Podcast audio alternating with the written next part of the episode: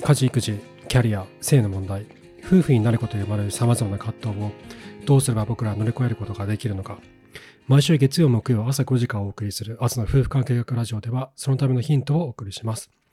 今回は非主張的自己表現の呪いから抜け出せない妻たちってことで話をしようと思います。な何ってめっちゃ噛んでるんで分かりづらかったと思うんですけどもう一回言うと非主張的自己表現の呪いから抜け出せない妻たちっていう話なんですね。これ何かっていうと、今までずっと話をしてきた、えー、夫婦間におけるコミュニケーションの悪いループの話を何度かしてきましたよね。ネガティブループの話であったり、過剰機能、過小機能のダンスであったり、えー、三角関係下のダンスであったり、いろんなあの、コミュニケーションがうまくいかない事例の話をしてきたんですけど、じゃあそもそもどうしたらいいのってあると思うんですよ。一体どうすれば夫婦って、あの、こう、幸福な関係になれるの？どういったコミュニケーションをすればいいのって。いろいろダメダメ言うけど、難しいじゃんって思うと思うんですよ。僕もそう思うんですけど。で、今日からは、今回からは、アサーションについて話をしていきます。今回も夫婦カップルのためのアサーションというフォーマットの話をするんですけど、このアサーションというコミュニケーションが取れるようになると、夫婦間のコミュニケーションはとても取りやすくなるんですね。ただ、これ、言うは安し、行うは形で、そう、そんなに言うほど実行が簡単ではないんですよ。簡単ではないんだけど、意識するとしないとで大きな違いがあると思うんですよね。これを意識することによって、夫婦関係が今よりもちょっとだけ楽になるじゃないかなって僕は思ってます。僕はそうでした。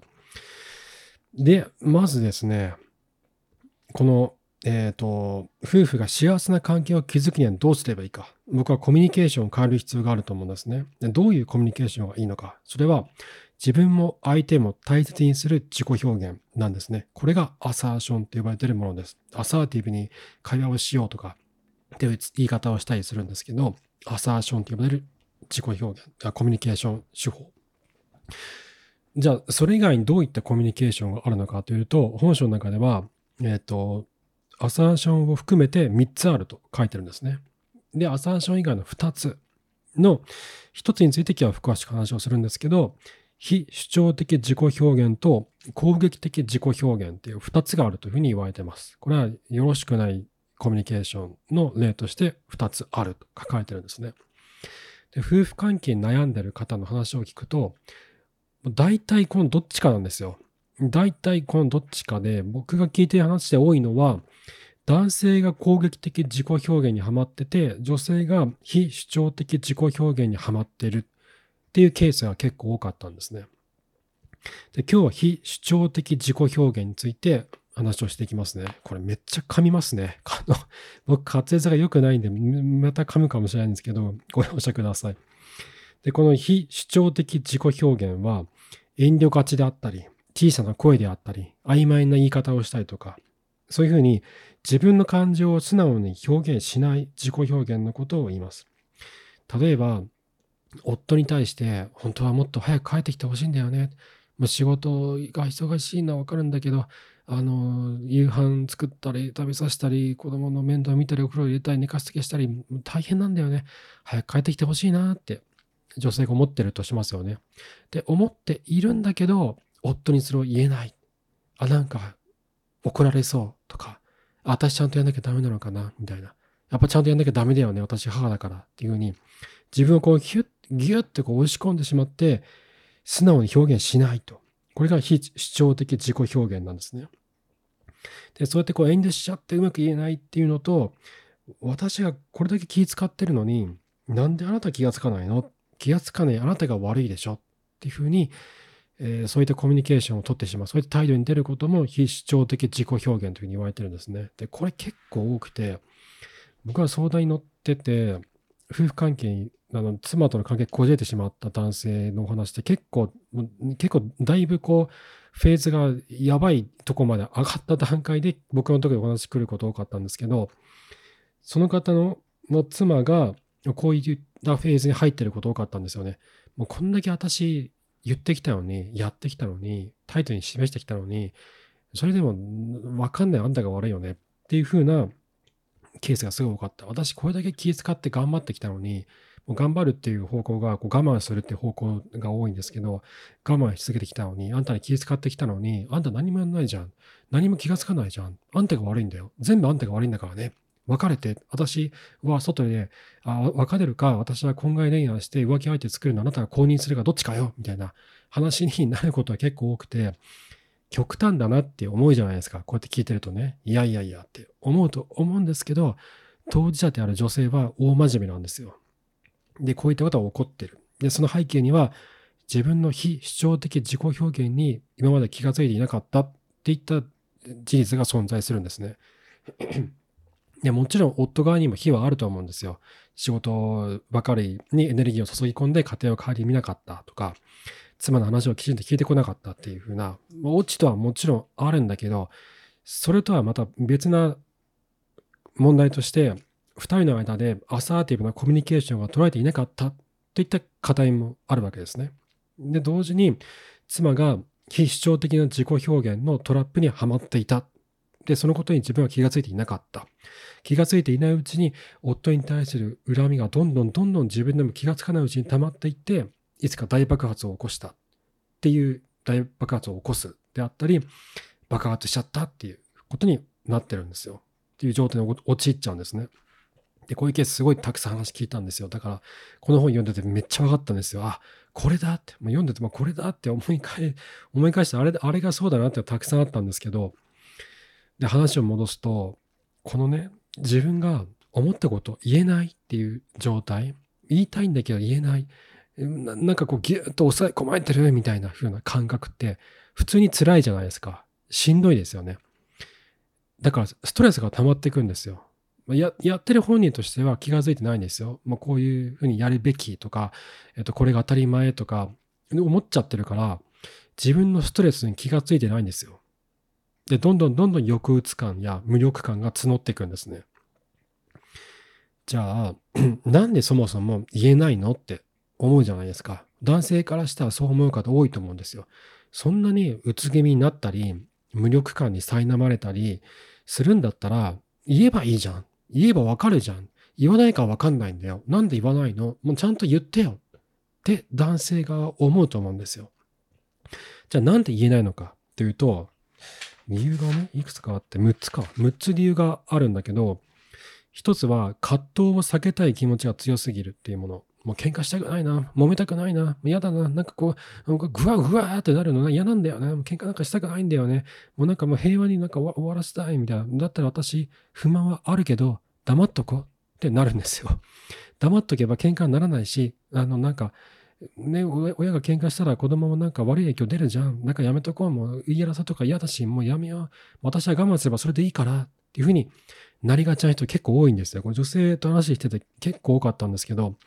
喧嘩したくないから我慢して相手に合わせるっていうケースがすごく多かった。で、二つ目は、嫌われたくない気持ちが強すぎるっていうものなんですね。これ1個目の葛藤を避けるのと似てると思うんですけど、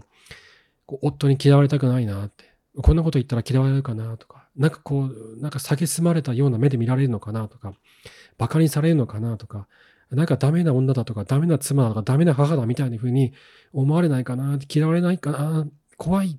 言うのやめようっていう風に なってしまうってことは結構起こってる。で、これが、あの、習慣化してしまうと、自分が何を感じてるのか分かんなくなってくるんですよ。自分の気持ちを抑え込んでるからね。嫌だなっていう気持ちはあるんだけど、嫌われたくないっていう気持ちが強すぎて、本当の自分の気持ちを抑え込みすぎちゃって、自分の本当の感情がどっか行っちゃうんですよ。分かんなくなっちゃうんですよね。いかに相手に嫌われないか、いかにこう波風立てない言い方するかってことばっかり考えちゃうので、こう、伝え方と言葉の選び方とかがすごいこう、なんかふわふわしていたり曖昧だったりとかして、何が言いたいか分かりにくかったりとか、あと、なんだろうな、その、なんか、なんか本当は不満ありげだなっていうことを夫側はなんとなく感じるんだけど、はっきり妻がそう反対しないし、反応しないから、あ、じゃあいいのだねっていうふうに思ってしまって、そこにこうつけ込んでいくっていうケースもあるんですよね。じゃあ、言わないんだったら、俺のやりたいようにやるからね、これでいいんだよねっていうふうにこう言わせてしまう、えー、とそういうふうに結論付けてしまうってケースがある。そういった話は、そういった話も結構僕聞きました。で、三つ目は、察してほしい気持ちは強すぎる問題。これはね、根深いんですよ。根深いけど、これめっちゃ多いんですよ、これ。これね、前、ポッドキャスト出てくださった50代の女性の方がおっしゃってたんだけど、まあ、あの、察してちゃんはダメよってその女性はおっしゃってて、わかんないからねっておっしゃってたんですよ。察してちゃんって、察してちゃんってすごいネーミングだなって思ったんですけど、で、ま、本当にそうで、あの、本書で書いてあるのはね、察してほしい人というのは、察してほしいと願ってるんだけど、自分の気持ちを言葉にしないわけですよ。まあ、言葉にしないからしない代わりに分かってくれよと思ってるわけだけど、言葉にしないだけじゃなくて、表情とか態度にも出さないっていうんですよね。自分がしてほしいこととか望んでることを。そして本心とは反対のことを言っちゃったりするわけですよ。本当はこうしてほしいとか、いろいろあるんだけど、もう出てってよとか、もう別れてよとか、っていう逆のことを言っちゃうと。あと、すっごいこう不機嫌な態度を取るとかね、あったりすると思うんですよ。これ経験された方もいると思うんですけど、私これだけ不機嫌な顔してんのに、なんであんたわかんないのねえ、察してよっていうふうに思ってる女性多いんだけど、これって、あの、察してないんですよ。あの、逆のことやってるから、めっちゃ不機嫌で怒怒ってても、何してほしいか分かんないじゃないですか。その、なんか、不機嫌だったり、無視をしたりとか、そういった態度って逆の作用を起こすだけなんですよね。どんどん分かんなくなるんですよ。どんどん分かんなくなって、妻に対する不信感とかが募っていくんですね。だけど、この察することができない男性が悪いっていう論調もあったりとかするじゃないですか。で、相手の、相手のことを気にかけるっていう文脈においては、あの、ケアする必要はあると思うんですよ。察する必要はあると思うんですよ。大丈夫かな元気でやってる？元気でやってるっておかしいか。大丈夫？って、やろうか？みたいな。そういう察することね。ケア、ケアなんだけど、これって察するってよりかは、そのケアを相手の心理状況とか身体状況とかをきちんと考えてあげて、ケアの言葉をかける、ケアの行動をとるっていうのは大切なんですよ。だけど、それと、あの、察するっていうのは別、別なんですよ。別な文脈の話なんですよ。察して察して察してって不機嫌な態度で言われても分かりゃしないんですよ。分かりゃしないんだけど、すごい根深くて、えっと、だからといって相手のことを気にかけ気にかける必要がないってわけじゃないんですよね。わかりますかね？すごい、すごい複雑な、複雑に思えるんだけど、相手のことを気にかける必要はあるんだけど、だけど、察してほしいと思い続けてるだけでは伝わらないんですよ。何してほしいかわからないから。で、この察してほしい気持ちが強すぎると、過度にそういった意識が強すぎると、非主張的自己表現に陥ってしまうってことなんですね。で、4つ目は、自己、自己犠牲を払いすぎているっていう問題があるんですね。子供のお迎えとか、えっ、ー、と、子供が熱を出して保育園に迎えに行くっていう時に、夫じゃなくていつも自分が言っているとか、僕も結構言ってもらっちゃってるんで、あの、いろいろと言えない立場なんですけど、あの、共働きなんだけど、えっ、ー、と、育児があるから自分は時短勤務を仕方なく選んだとか、そういった我慢が続いていくと、自己犠牲が当たり前になっていくんですよね。自分が我慢すればいい。自分が我慢すればこの家族が回っていくんだっていうふうに学習してしまうと、それが当たり前になって、パートナーに対して、夫に対して服従的な態度を取るようになるんですよ。でも自分は気がつかないんですよ。自分は、えっ、ー、と、夫に対して復讐してます。ははみたいな風に別に思ってるわけじゃないんですよ。思ってるわけじゃないんだけど、日常生活の中で自己犠牲を払うことが習慣化されてしまっているので、ついつい服従的な態度を取っちゃうんですよ。言うことを黙って聞いてしまったり、自分の言うことを言わなくなってしまったり、意見を言わなかったり、といったことが起こりやすくなるんですね。これ家庭環境の影響もあると思うんですよね。家父長制の強い家庭に育ったりとか、男性が権力を持っている職場で働いていたりとかすると、自己規制を払うってことが当たり前になっちゃうので、習慣化されやすくなるなって僕は感じています。で、5つ目はですね、パートナーとのパワーの差を感じているってものなんですね。これ何かっていうと、こう経済力がある夫に逆らうことができなくていつも言いなりになっているとか、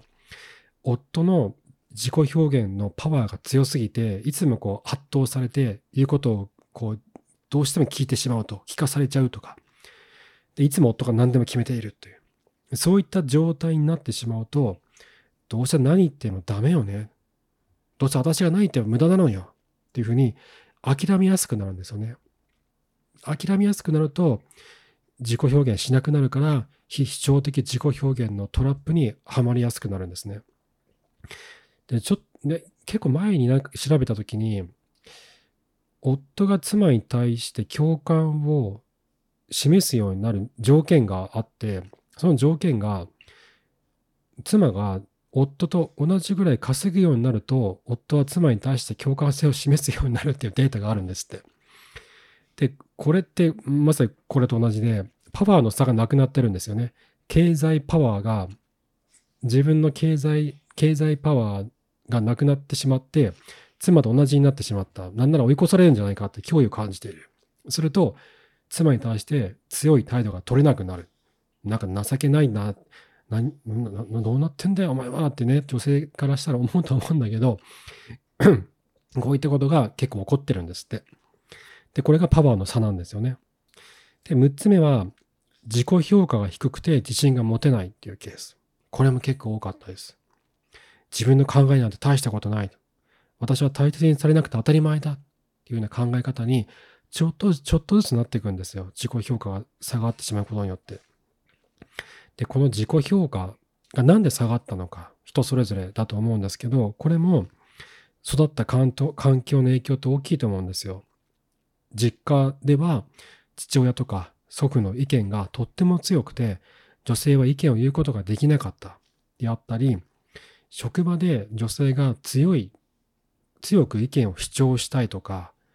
すると、こうなんかすごく煙たが出るとか、そういったか、そういった体験が重なっていくと、自己主張を抑圧することを学習していくんですよね。言わない方がいい。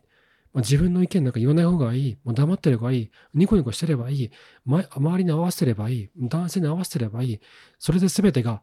うまくいくんだからっていうふうに学習しちゃうんですよ。自分の自己表現しないことを。だってそっちの方が生きやすかったんですもん。自分が意見を言わないことの方が生きやすかったんですよ。それは、あなたが悪いわけじゃなくて、あなたが生き残っていくための最適化された戦略だったんだと思うんですよね。そういうふうに、徐々に徐々に自己評価が下がってしまって、自信が持てなくなって、夫に対して意見が言えなくなったっていう女性の方の話も結構たくさん聞きました。そう。ということで、今日はね、非主張的自己表現の呪いから抜け出せない妻たちというお話をしたんですけど、次回は攻撃的自己表現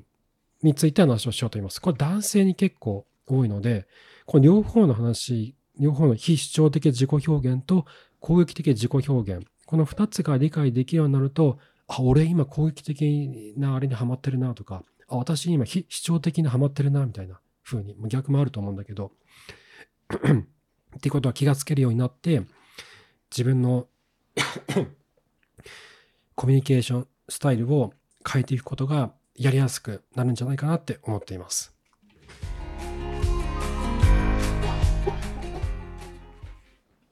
はい。ちょっと最後喉が枯れちゃってうまく話せなかったんですけど、最近ね、僕あんま寝れなくて、あのコンパッションオカスタセラピー受けたワークショップで出た後は結構寝れたんだけど、最近寝れなくて、これなんでなんだろうと思ったんですよね。で、思い当たるのは、あの、副交感神経を活性化されしてないんだなっていうのが大きな原因としてあって、で、なんでかっていうと、うちね、寝る前に、8時から8時半の間に3人の子供たち、8歳、8歳、4歳なんだけど、寝室に連れて行くんですよ。まあ連れて行くまでは大変なんですけど、全然、全然寝ないんで、歯磨きなかなかしてくれないんで、歯磨きさせて、上へとこうね、2階の寝室へと追い立てて、おやすみってやるんですけど、まあよく喧嘩するんですよ。もうなんか足踏まれたとか枕踏まれたとか枕踏まれたぐらいいいじゃないかって思うんだけど、本人としては納得いかないみたいで、まあ踏むなって言ってるだろうみたいなね、なったりとか、暑くて寝れないとか、背中がかゆいとか、と言って なかなか寝ないんですよ。もう困っちゃうんですけど、で、三男、4歳の三男は、背中がかゆいんって言って降りてくるんですよ。背中かけばいいじゃんって、もう届かないの手が届かないの肩と、あの、届かないのって言うんですよ。ちっちゃな手で届かないとか、痒くてかけって言ってくるんですけど、で、一回起きてくるでしょで、水が飲みたいって言ってまた起きてくるんですよ。で、また水が飲みたいって言って起きてくるんですよ。3回くらい起きてくるんですよ、うちの三男は。で、長男次男は、あの、なんか、はたかれたとか、弟にはたかれたとか、なんかそんなんで、あの、ま、起きてきて、僕らを起こしに来るんですけど、で、その度に僕が行って、まあ、行かないで様子見ることもあるんですけど、あんまりにもうるさいと僕は寝れないから、もう寝なさいって、もう何時だと思ってるのって、明日学校でしょ保育園でしょ寝なさいって言って言うんですよ。で、それを2回ぐらいやるんですよね、僕。寝るときに。8時半から9時から9時半ぐらいの間かな。2回ぐらいね、僕言いに行くんですけど、多分それを言ってる時に、あの、そんな強く怒ったりはしないですよ。強く叱責したりはしないんだけど、やっぱりこのアドネラリンが高まるわけですよ。家が王にもね、そういうことを言おうとすると、頭に血が上りやすくなるから、アドネラリンがこう一瞬こうパッと上がるわけですよ。強い口調で責め立てはしないんだけど、アドネラリンが出ることによって、目が覚めちゃって、寝れなくなってるんじゃないかなと思ってるんですよね。だけど、うちの妻はすぐ寝るんですよ。まだ伸びたかっていうぐらい寝るんですけど、布団入って多分2、3分ぐらい寝るんですよね。めっちゃ早いんですよ。で、どんなに周りがうるさくても寝るんですよ。寝れない時もあるよって言うんですけど、多分1ヶ月1回ぐらいしかないと思うんですよ。すぐ寝るんですよね。もう羨ましくてしょうがないんですけど、僕はなかなか寝れなくて、なんかいい方法ないですかね。もう、もう僕のお悩み相談になっちゃうんですけど、こうしたら早く寝れるとか、こうやったら眠りやすくなるとか、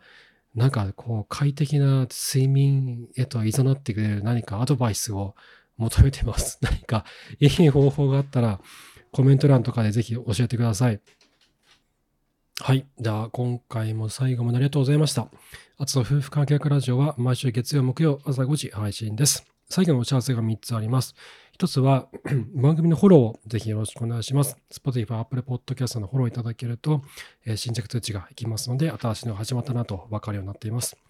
で、二つ目は、僕の夫婦関係研究の、夫婦関係研究へのサポートを募集しています。いただいたサポートは、このポッドキャストの運営費用であったり、取材費用であったり、夫婦関係研究への費用として使わせていただいています。毎月月末にメンバーの方向けにノートの記事をあの書いてまして、今月こんなことやったよとか、こんな、これをやった時にこんなふうなことを感じたとか、そういった僕の、えっ、ー、と、ちょっとパーソナルなこととかも書いたりとかしてますので、ぜひこちらもよろしくお願いします。で最後は番組のお便りを募集しております。コメ,、えーと、コメント欄でも結構ですし、概要欄にリンクが貼ってある Google フォームからでも結構です。でそちらはお悩み相談も兼ねてますので、えっ、と、以前 Zoom でやっていたのは今やってないんですけど、テキストいただいたものを番組の中で読み上げてお悩み相談のお答えするっていうのはやってますので、こちらぜひご利用ください。はい。ではまた次回お会いしましょう。さようなら。